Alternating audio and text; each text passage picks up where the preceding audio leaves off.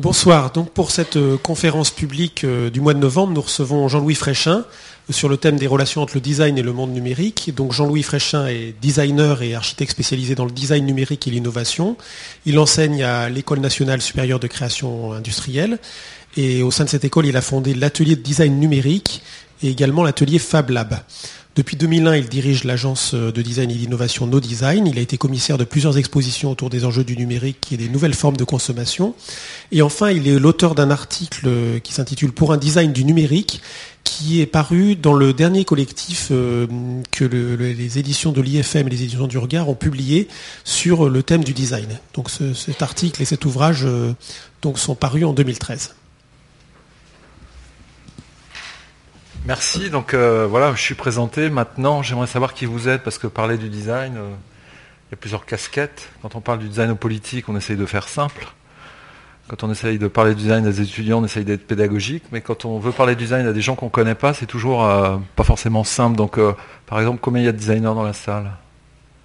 Je te connais en plus, deux, d'accord. disons de gens plutôt monde marketing, commerce ou management. Ok, beaucoup, très bien. Monde de la recherche. Ok, 2, 3, 4, ok. Euh, qu'est-ce que j'ai oublié? Ingénieur. Bon, la technique, c'est pas bien. Euh, alors ceux que j'ai pas appelés, ils sont quoi? Enseignants. Ah bah oui, voilà une question importante. ok, donc je vais essayer d'être le plus euh, le plus clair possible parce que je vais vous faire un aveu, le design, ça m'intéresse pas tellement. Bien sûr, ça m'intéresse, c'est ma vie, mais euh, on est dans une époque un peu compliquée. Euh, et avant de savoir comment on va faire les choses, il y a euh, peut-être des questions sur ce qu'on devrait faire, qui me semble toujours un petit peu plus important que le, comment, mais on va en, on reparler. Alors, design et numérique, c'est bah, le thème, c'est le thème d'aujourd'hui. Et j'ai appelé cette conférence Design la revanche des externalités. Euh, parce qu'en France, le design a toujours été un peu considéré comme la mode, euh, comme une activité euh, pour madame ou pour les femmes, comme ce qu'on met dans la décoration, mais rarement comme une activité économique, contrairement à des pays voisins comme l'Italie, l'Allemagne et à une certaine époque l'Angleterre. C'est-à-dire que oui, le design c'est important, oui, la mode, oui, c'est une industrie, mais mais c'est une affaire, de, une affaire euh, périphérique et le cœur euh, de la valeur, elle n'est pas là. Or, on vit peut-être une époque où ces externalités, pour faire simple la création, où, disons, les manières non rationnelles de faire les choses sont peut-être en train de prendre une revanche sur le cœur de la valeur classique à la française, ce que j'appelle dans mon jargon fraîchinesque l'innovation à la générale de Gaulle c'est-à-dire la technique triomphante. Donc je suis très content qu'il n'y ait pas d'ingénieur parce que je vais pouvoir euh, charger un peu la barque. Euh, c'est-à-dire euh, la rationalité avant tout, la compréhension et la raison critique, l'esprit français pur, et puis ce qu'on fait dans des grandes infrastructures complexes dans lesquelles on est peut-être le plus fort au monde. Et puis le reste est important, Hermès est important, mais Hermès, ce n'est que des articles pour madame, pour faire simple. Pourtant, le design, c'est important parce que pour changer la société, il faut changer les hommes. Et pour changer les hommes, il faut leur donner envie. C'est une phrase d'Einstein, j'aime beaucoup. Et je crois vraiment que c'est la meilleure définition du design qu'on puisse, qu'on puisse trouver. Ce magnifique bateau qui vole, il sert à rien. Ça, c'est le premier symbole. On l'a fait avec euh, des gens euh, qui ne sont pas forcément des gens qui ont fait des études. Alain Thiebaud, c'est un fou, c'est un aventurier. Pour le faire, il a travaillé avec des ingénieurs de très très haut niveau. Mais on l'a fait à la française. Et puis, euh, quand je passez de la Coupe de l'Amérique cet été, euh, en moins d'un an, les Américains et les Néo-Zélandais ont fait voler des bateaux, sans euh, l'artillerie lourde d'Assaut System, d'Alstom Atlantique, d'Airbus et de tous les gens qui ont aidé à faire voler ce, bateau. Alors, à la, à la défense de nos marins français, notre industrie française, ce bateau, il est fait pour traverser l'Atlantique, alors que la Coupe de l'Amérique, elle est faite pour rester dans la baie de San Francisco. Donc au travers de cette image, il y a plusieurs, il y a plusieurs clés de lecture, mais je crois que cette phrase d'Einstein, en tout cas, c'est peut-être la meilleure euh, définition euh, du design dans un monde où on a à peu près tout. En tout cas, euh, tout ce qui est au-delà de la pyramide de Maslow, c'est-à-dire les besoins primaires, même s'il y a encore des problèmes en France.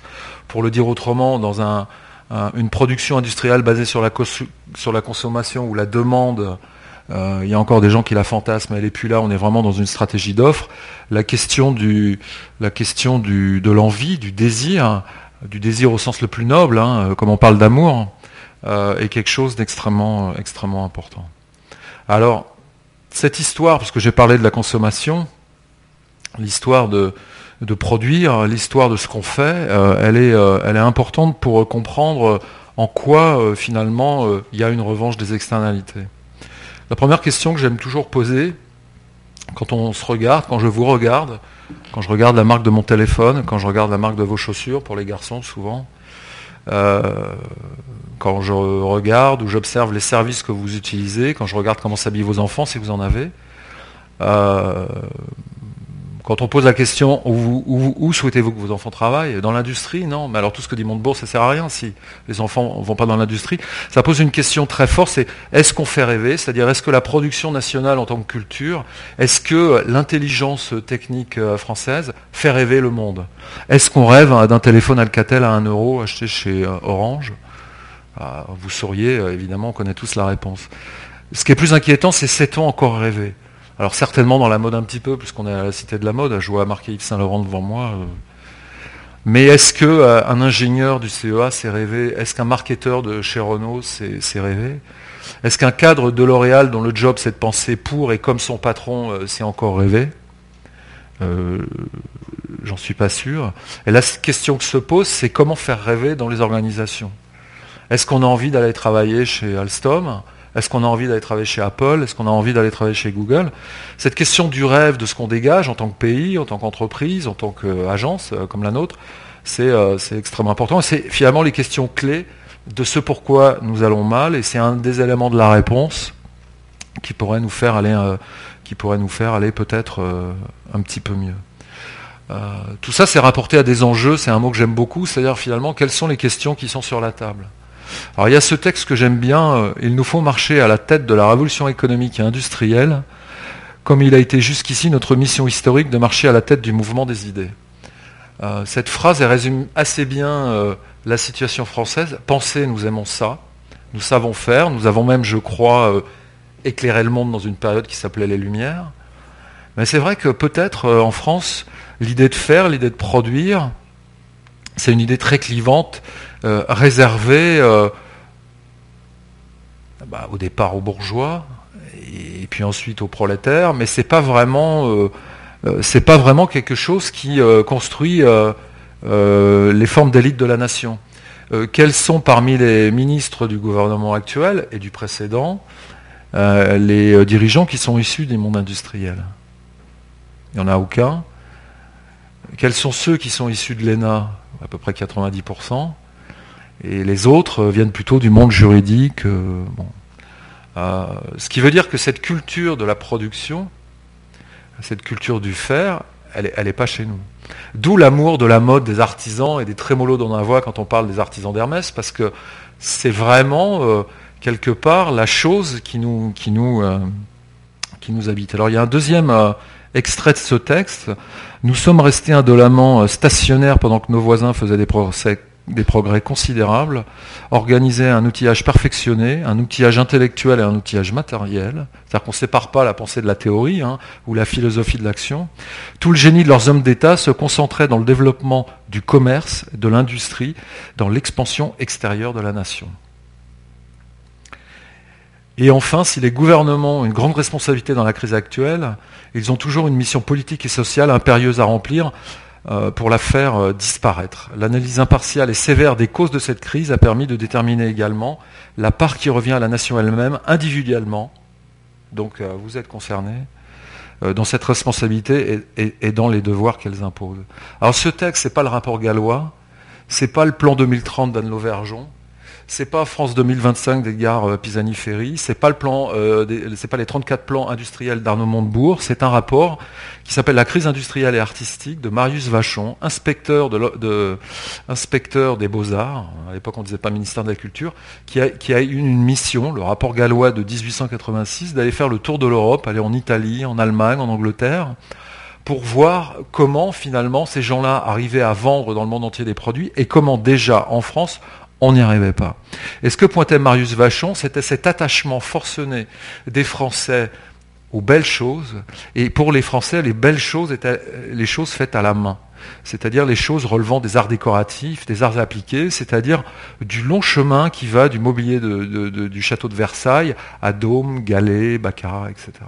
Alors moi j'ai une théorie, c'est qu'on s'est jamais remis de la disparition des meubles du château de Versailles et de leur euh, autodafé par les révolutionnaires français et que désespérément, on cherche à euh, recréer euh, cette époque bénie qu'aucun d'entre nous euh, n'a connue, du temps où les artisans faisaient des choses si jolies qu'on était en extase permanente quand on cohabitait à côté d'elles. Sachant qu'à Versailles, bon, il y avait la cour, c'est-à-dire à peu près 1000 personnes, mais le peuple français, lui, il ne savait pas ce que c'était.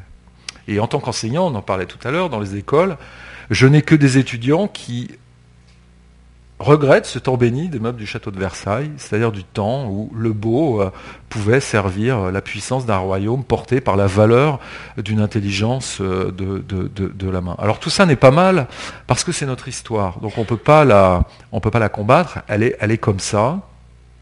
Mais ce qui veut dire que ce que nous vivons aujourd'hui en termes de crise industrielle, de crise de la production, et finalement du Made in France, pas la manière dont parle Montebourg pour créer des emplois, pour que les gens votent pour lui, mais de l'expression d'une culture par les objets du quotidien. Euh, cette, problématique, elle est, euh, elle est vieille comme la, crise industrielle de 1886. Et 1886, je ne sais pas si vous êtes spécialiste de l'époque, mais euh, c'est à peu près 15 ans après la guerre de 70, la France est ruinée. On n'a plus d'argent. Euh, les sciences commencent à se formaliser euh, de manière moderne et contemporaine, c'est-à-dire euh, avec, disons, l'esprit de Lavoisier, c'est-à-dire la rationalité scientifique appliquée à tout, hein, expliquer le monde par la connaissance et pas par l'expérimentation, pas par l'empirisme. On a fait un choix philosophique radical. donc la science monte, mais on n'a pas d'argent. Et entre 1886, ce rapport et 1907. Euh, en France, on a fait trois expos universelles. On a fait le métro sans argent. On a inventé l'automobile, l'aviation, le cinéma, la radio, euh, et que, que sais-je encore. Euh, c'est-à-dire qu'il n'y a pas de fatalité à des périodes de grand doute, comme 1886 ont cristallisé une crise qui est à peu près similaire à ce qu'on vit à ce qu'on vit euh, aujourd'hui. Cette époque, c'est aussi euh, cette époque de la Troisième République. Si je cite une autre date, 1862, puis après j'arrête de parler du passé. 1862, c'est euh, la sortie des Misérables. C'est la création de la gaieté lyrique, c'est-à-dire c'est la naissance de l'idée républicaine contemporaine. Troisième République, quatrième, cinquième, c'est-à-dire c'est la généalogie directe des, des, 150, 170 ans de notre République sans, sans soubresaut. Euh, et euh, ce projet euh, de réinvention du pays s'est confondu avec un projet de réinvention politique, c'est-à-dire l'invention de la République française, liberté, égalité, fraternité sur toutes les mairies. C'est aussi la révolution de l'éducation, Jules Ferry, etc. Donc on voit qu'il n'y a pas de progrès technique sans progrès euh, politique, sans progrès commun, sans progrès euh, collectif, et que euh, l'espace de crise dans lequel on est aujourd'hui, bien sûr, est un problème, mais il est surtout une opportunité pour essayer de réinventer l'espace commun et la manière dont tout à chacun, dans cet espace commun, on peut exister pour soi-même en réalisant ses rêves, et on revient à la phrase de, de Einstein. Alors après ce petit euh, pan d'histoire euh, français et républicain, on va faire plus une histoire euh, industrielle et, de se rendre compte que les choses, en tout cas le design, il n'est pas venu par hasard. Bon, vous connaissez la première révolution industrielle, le charbon, maîtrise de l'énergie, une sorte d'arrivée de force productrice dans les, dans les usines. Commençons à la deuxième, c'est-à-dire qui est pour moi la révolution de la mobilité et de l'énergie de l'énergie, la deuxième révolution industrielle, c'est la maîtrise absolue du charbon et de ce qui va tuer le charbon, le pétrole, et de ce qui va concurrencer euh, encore et toujours le pétrole, l'électricité. Donc on a une révolution énergétique qui enclenche la mobilité. On a une révolution qui permet un petit peu après, en maîtrisant cette force de travail productif et les machines associées pour les faire, euh, pour les opérer, à euh, après un marché d'équipement, on fait des locomotives, on fait des premières centrales électriques, on, forge de l'acier, etc. Après le marché d'équipement, on arrive à un marché de demande, c'est-à-dire on commence à entrer dans l'idée de bien. À cette époque-là, en Europe, le Bauhaus invente le design industriel. Alors un petit peu avant, à partir de l'artisanat, nos amis anglais ont eu les mêmes euh, les mêmes états d'âme que les Français. Euh, William Morris, euh, un des inventeurs du design anglais, est très euh, aimé en France parce qu'il fait l'apologie de l'artisanat et il est ultra gauchiste, c'est-à-dire ultra humaniste. Et c'est une star en France, un petit peu moins, un petit peu moins en Angleterre. Cette, invention d'une esthétique adaptée à une production nouvelle, c'est finalement l'invention du design en Europe. Et cette invention, elle est extrêmement humaniste. Le meilleur pour le plus grand monde. C'est vraiment l'idée du Bauhaus. Et c'est né au Bauhaus, c'est pas par hasard, parce que les Allemands, qu'ils soient catholiques ou protestants, mais les protestants les ont quand même bien marqués, ils ont une perception de la technique et de la science qui est beaucoup plus euh, confondue que chez nous. Chez nous, il y a la science pure et la technologie sale, qui n'est qu'un dérivé de la science. Chez les Allemands, euh, il y a une expression pour décrire une machine, ils appellent ça le Maschinenbau, c'est-à-dire une espèce de, de maison de la machine. C'est-à-dire que ce qui est à l'intérieur et à l'extérieur, c'est la même chose. Et euh, l'exemple le plus connu, c'est euh, à cette époque ou un petit peu avant en France, il y avait un horloger connu qui s'appelait Breguet, qui faisait des mouvements de montre extrêmement précis. Et puis il faisait appel à un orfèvre pour faire la boîte, des artisans d'art.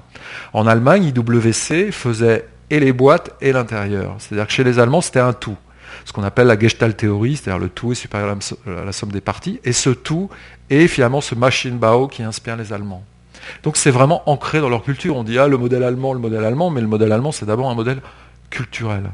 Chez nous Français qui séparons le beau, l'utile, la science, la technologie, euh, la pensée, euh, je pense donc je suis la séparation du corps et de l'esprit de Descartes, bah, forcément cette, euh, ce tout euh, il, est, dur à, concevoir. Donc le design à cette époque-là, l'époque du Bauhaus, il prend pas du tout en France. On parle des arts modernes, des arts décoratifs, mais on n'est pas du tout dans, cet élément-là. Et puis aux États-Unis en même temps, le Bauhaus ne les intéresse pas tellement. Eux, ce qu'ils constatent très vite, c'est quand on vend un produit une année, l'année d'après, il est dur à vendre.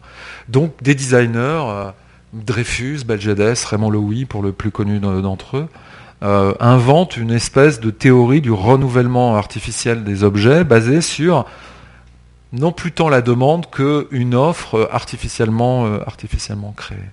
Donc tout ça euh, se déploie jusqu'en les années 70 en Europe, puisque pour le coup, euh, l'après-guerre euh, a un peu euh, redistribué les cartes avec une accélération formidable aux États-Unis puis une reconstruction un peu plus lente chez nous.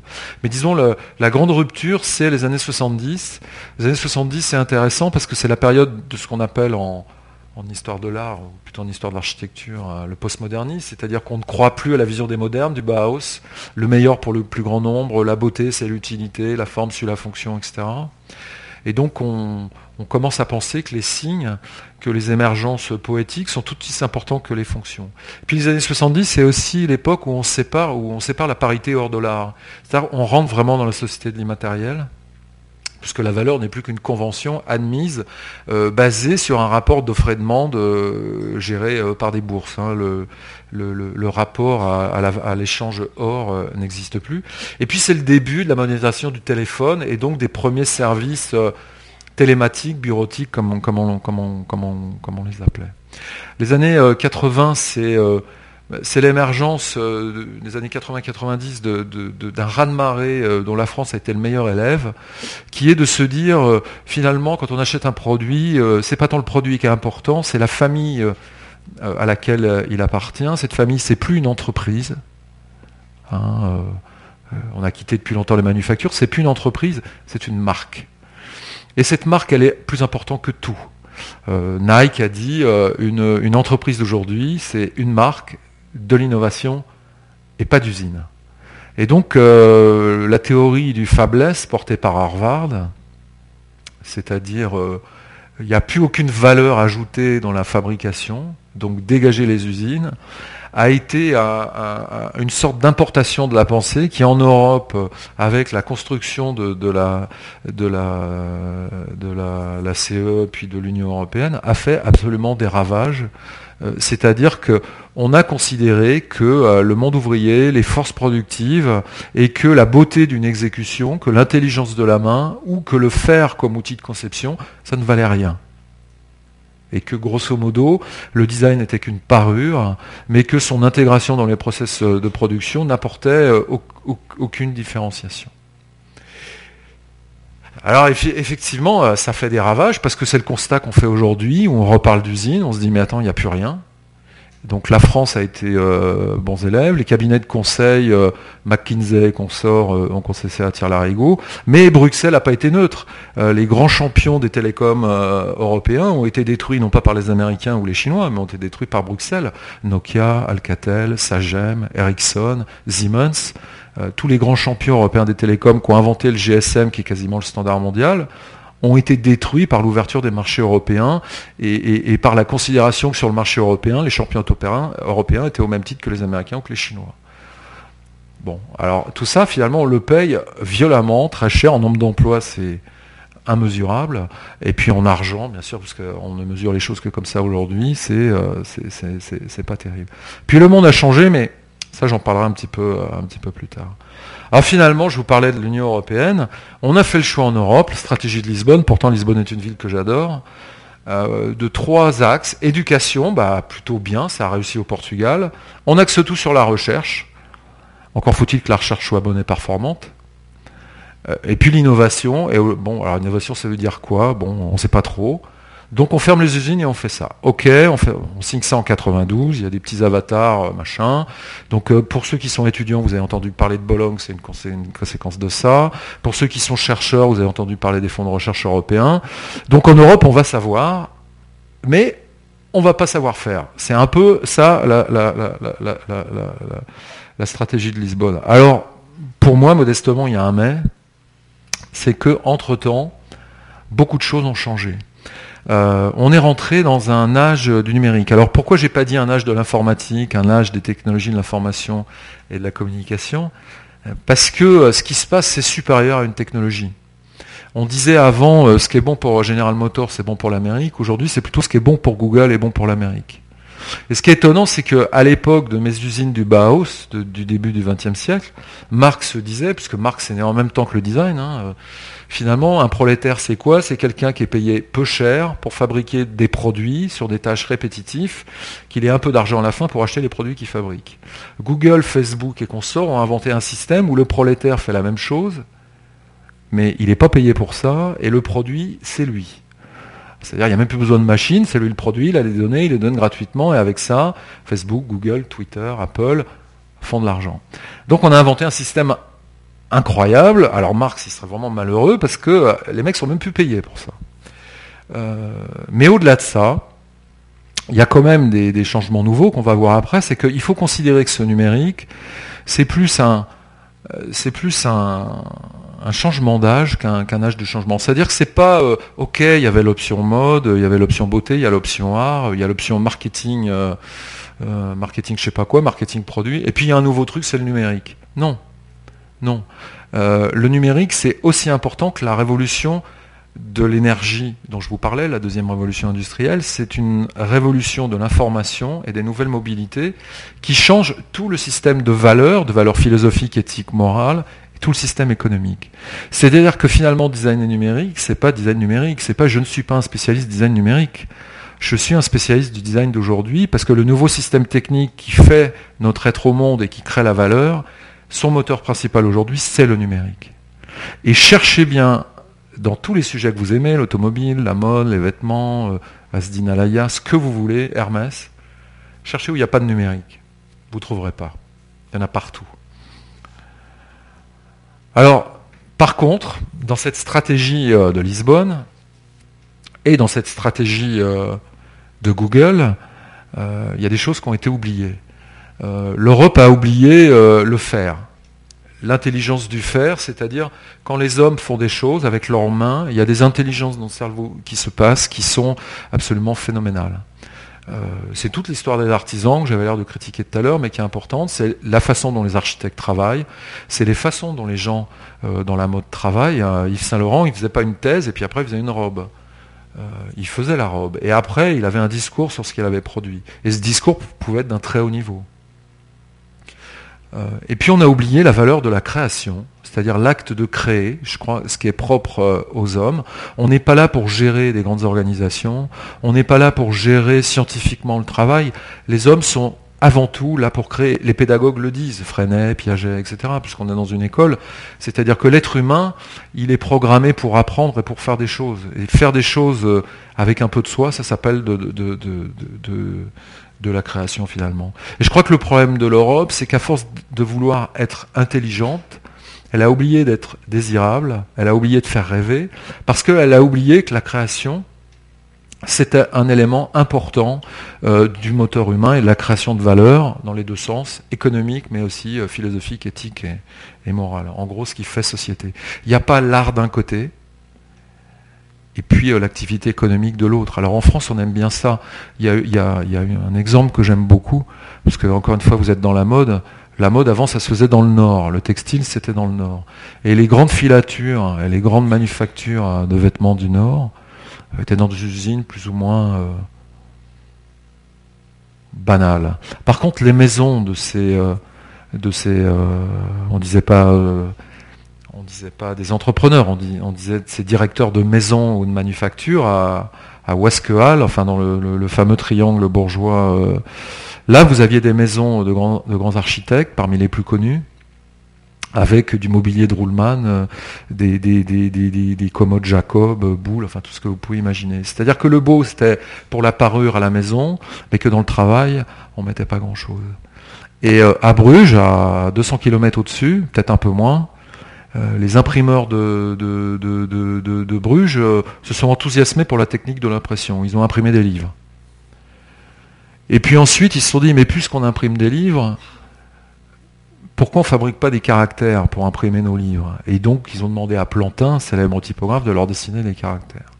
Et puis, une fois qu'ils ont imprimé des livres et fait des caractères, ils se sont dit, mais pourquoi nous ne devenons pas éditeurs? C'est-à-dire avoir la chaîne complète, c'est-à-dire ce à quoi ça sert, l'usage, l'objectif, c'est-à-dire euh, diffuser la littérature, la connaissance, et puis euh, la beauté de faire ces ouvrages chez Média, Hein, c'est Google de l'époque, puisque les imprimeurs de Bruges étaient un peu les Google de l'époque. Euh, et là, on n'a pas de séparation. Mais ça, c'est plus dans l'esprit protestant du nord de l'Europe. Et plus on remonte dans le nord, plus cette harmonie entre ce qu'on fait et ce qu'on pense est, forte. Chez nous, c'est pas comme ça. Et donc, il faut un peu surjouer ces, tensions ou ces, ou ces paradoxes. Alors, on voit qu'on assiste à l'émergence d'un nouveau monde industriel qui n'est pas le monde euh, dont parlait euh, Marx dans le Capital, mais qui est, euh, disons, un monde qui hybride une industrie manufacturière nouvelle et puis un monde cognitif, l'industrie des services par exemple. Et il y a quelqu'un qui en 1982, avant la stratégie de Lisbonne, avait lancé une alerte et avait un peu dessiné les grands défis de la société française. Alors je vais vous lire ce texte parce que je le trouve absolument fascinant. Il ne peut y avoir de développement sans invention, sans risque et sans intelligence. L'homme ne pourra plus, dans une société de savoir, ce qu'il avait anticipé et généralisé, accepter de travailler sans créer, ni participer aux décisions. Donc sans créer, on a ce que je vous dis comme déficit, sans participer aux décisions, on a tout ce monde contributif qui est en train de se créer euh, pour des causes qu'on verra après. C'est-à-dire que la, grande vision du monde, elle était faite, et on est en 2013, ça a été écrit en, en 82, il y a presque 30 ans, euh, et cet homme, c'était François Mitterrand, lors d'un discours euh, à la, Sorbonne, qui a lancé un grand plan d'innovation en France, dont l'avatar le plus connu, quart d'heure, je regarde, et la création de l'ENSI. Donc l'école nationale supérieure, dite l'école nationale supérieure de création industrielle, dite, les ateliers. Et cette vision-là, si on l'avait compris, si on l'avait appliquée, si on n'avait pas reculé, fait des bons de côté, euh, on irait peut-être, euh, on irait euh, peut-être beaucoup mieux. Et si on n'y est pas arrivé, c'est parce que je crois qu'en France, on adore les faux prétextes pour ne pas innover. C'est pas un reproche, encore une fois, c'est lié à notre culture. Notre culture, on l'a tous subi, donc on n'y est pour rien. Par contre, ça n'empêche pas d'essayer de la changer. La première, c'est comprendre avant de faire. quand on a choisi Descartes pour servir de modèle à la pensée française, il y avait d'autres options. Il y avait notamment un philosophe italien dont j'ai oublié le nom malheureusement, mais euh, euh, comprendre avant de faire, c'est euh, le modèle de la recherche aujourd'hui. on parle de recherche d'ailleurs, on ne parle pas de science, on ne parle pas d'esprit scientifique, on parle de recherche, et cette recherche est un statut. Voilà, je suis un professionnel de l'exploration du monde et de faire avancer le front des connaissances. Il y a des périodes, l'Académie royale des sciences en Angleterre, au début de l'aventure scientifique, où être scientifique, c'était aussi l'obligation de partager les résultats avec tout le monde à l'Académie royale, avec les sessions ouvertes. Euh, bon, la science euh, ouverte, la science participative, c'est pas trop, euh, c'est pas trop la façon de faire en France. C'est comprendre avant de faire. Ça veut dire que si on veut innover, la recherche n'est pas la solution. Parce que le temps, le temps de comprendre, d'autres ont fait avant. Parce que, on le verra après, le modèle de propagation d'aujourd'hui, il est complètement différent. Donc ce modèle-là, il correspond plus euh, aux enjeux de l'époque. Ça ne veut pas dire qu'il ne faut pas faire de recherche, ça veut dire qu'il faut la faire autrement. La deuxième raison importante, c'est euh, où est l'imagination au pays de la raison?